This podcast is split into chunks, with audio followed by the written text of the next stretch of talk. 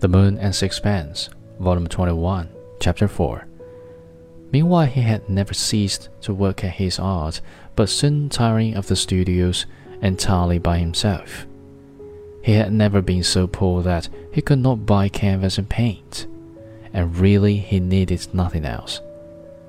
So far as I could make out, he painted with great difficulty, and in his unwillingness to accept help from anyone, lost much time in finding out for himself the solution of technical problems which preceding generations had already worked out one by one. He was aiming at something, I knew not what, and perhaps he hardly knew himself, and I got again more strongly the impression of a man possessed.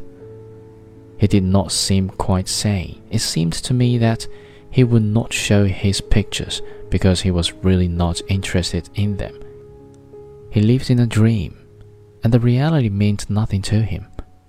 I had the feeling that he worked on a canvas with all the force of his violent personality, obvious of everything in his effort to get what he saw with the mind's eye, and then, having finished, not the picture perhaps, for I had an idea that he seldom brought anything to completion, but the passion that fired him, he lost all care for it.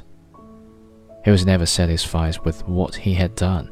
It seemed to him of no consequence compared with the vision that obsessed his mind.